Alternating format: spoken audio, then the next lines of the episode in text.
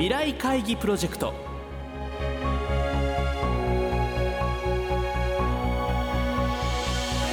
この番組は「世界を変えよう」をキーワードに未来に向けたさまざまな課題を企業のトップが提示し皆さんと共に解決策を考える日本経済新聞未来面の紙面と連動したプロジェクトです。今回ご登場いただくのは先週に引き続き第一三共株式会社真鍋素直代表取締役社長兼 COO です。先日都内で行われた真鍋社長へのインタビューの模様をお送りしていきます。後編となる今週は再生医療と予防医療の取り組みから考える未来の第一三共について伺います。聞き手は日本経済新聞鈴木亮編集委員です。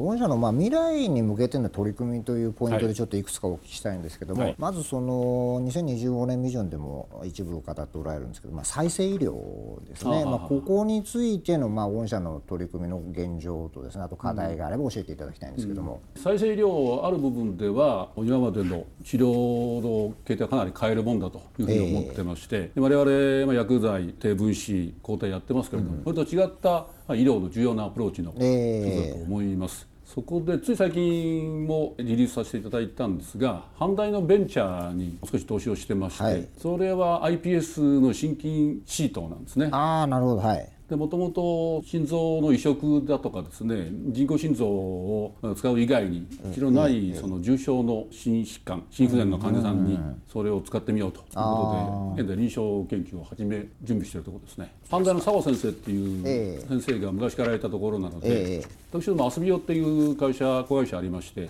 そこでも iPS の新規研究してたので両方なるほど。従来の経験もありますし、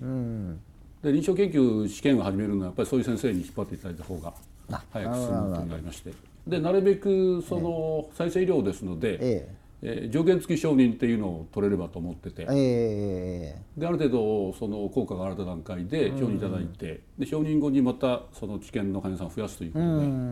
ていうのは日本独自の方法があるのでそういうに乗れればいいなと思いますけど。あとそのハートセルっていうのを、はい、それはですね虚血性の心不全の患者さん用のもので、えー、それは iPS ではなくて、えー、いわゆる耐性の幹細胞っていうえー、体のというやつなんですけど、はいはい、ある条件で培養すると、えー、心臓に移植してみると、うんうん、うまく治療効果あるんじゃないかっていうのがあるのでそれもやってはいます。あとはそうですね自分の体から T 細胞を取り出して、はい、遺伝子改変を加えて戻してでがんの治療っていうのがありまして再生っていうの細胞治療って言えばいいんでしょうか。細胞治療っていうか？でもノバリスさんが最近承認を米国で取ったっていう評判ですが、えーえー、同じの私たちも別の会社から導入してて日本での販売権を持ってるので、まあ、来年ぐらいからそれも臨床試験を開始という予定にしています。あともう一つあの大きな柱でですねあの予防医療の分野なんですけどね、うん、まあ、ここは、まあ、例えば日本の場合特にその医療費の削減っていうのは国家財政レベルでまあ大きな課題になっている中でですね、うん、非常に大きな注目ポイントになると思うんですけどそのあたりの御社の取り組みについて教えていただけますか？医療財政っていうのでなるべく医療費を減らしたいと。いうのはまあよくわかることなんで、まあそうですね。でその中一つだと、まあ私どもですとワクチンがその一間でですので病気がもちろん起こる前にワクチンを打って治そうという治療なんですが、日本はまだまだ遅れているんですね海に比べて。でいろんな形でその患者さんの負担を考えると混合ワクチンといいまして、ええ。ー、複数のワクチンを同時に接種して、はい、で1回の接種で複数の疾患を予防しようと。それもまだまだうまく開発できてないので三種混合のものがあったり、えー、五種混合を目指したりっていうのがありましたりあるいはインフルエンザのワクチンで、えー、警備投与っていうんですかねこう噴霧の形でやると非常にその侵襲が少ないですし、警備粘膜のところの、えー、免疫応答っていうのは普通の皮下とは少し違うのでそう活性化することによってより効果をっていうのがあったり、まあ、いろんな新しい形のワクチンもあるので、まあ、開発をしたいなと思ってます。なるほど、はい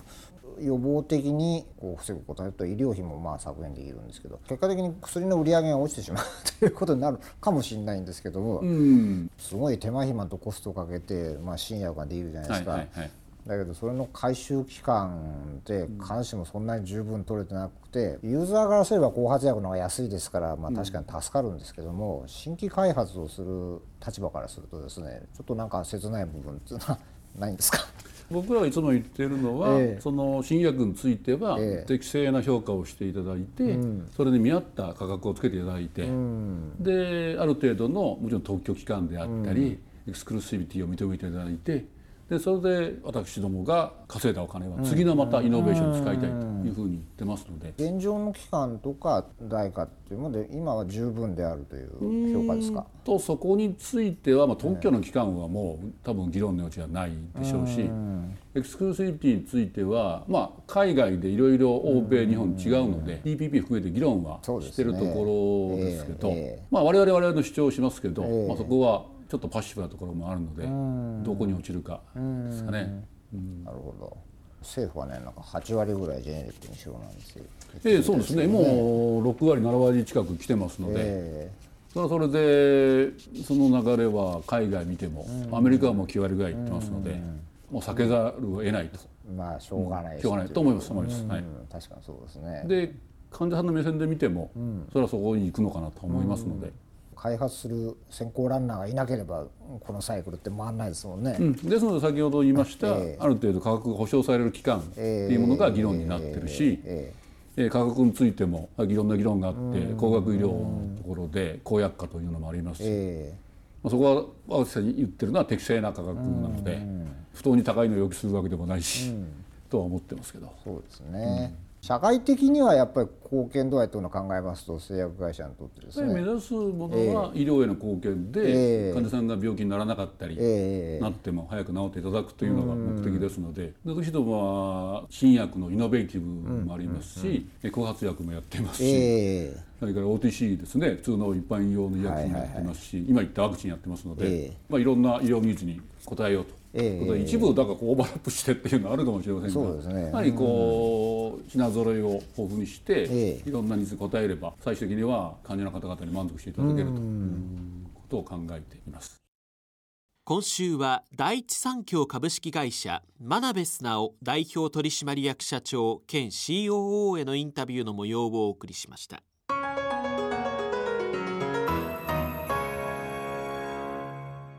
このプロジェクトでは企業のトップにご登場いただき日本の未来に向けたさまざまな課題についての解決策やアイデアを皆さんから広く募集していきます。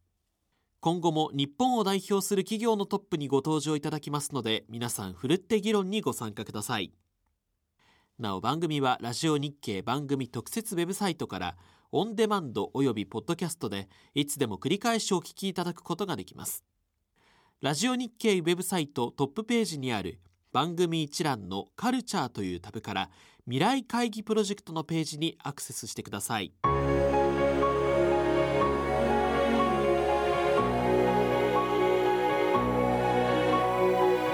未来会議プロジェクト。来週は日本経済新聞未来面の紙面の企画をプロデュースしている日本経済新聞特別企画室企画部稲葉俊介さんにお越しいただきこのプロジェクトの企画の意義や今後の展開について伺います。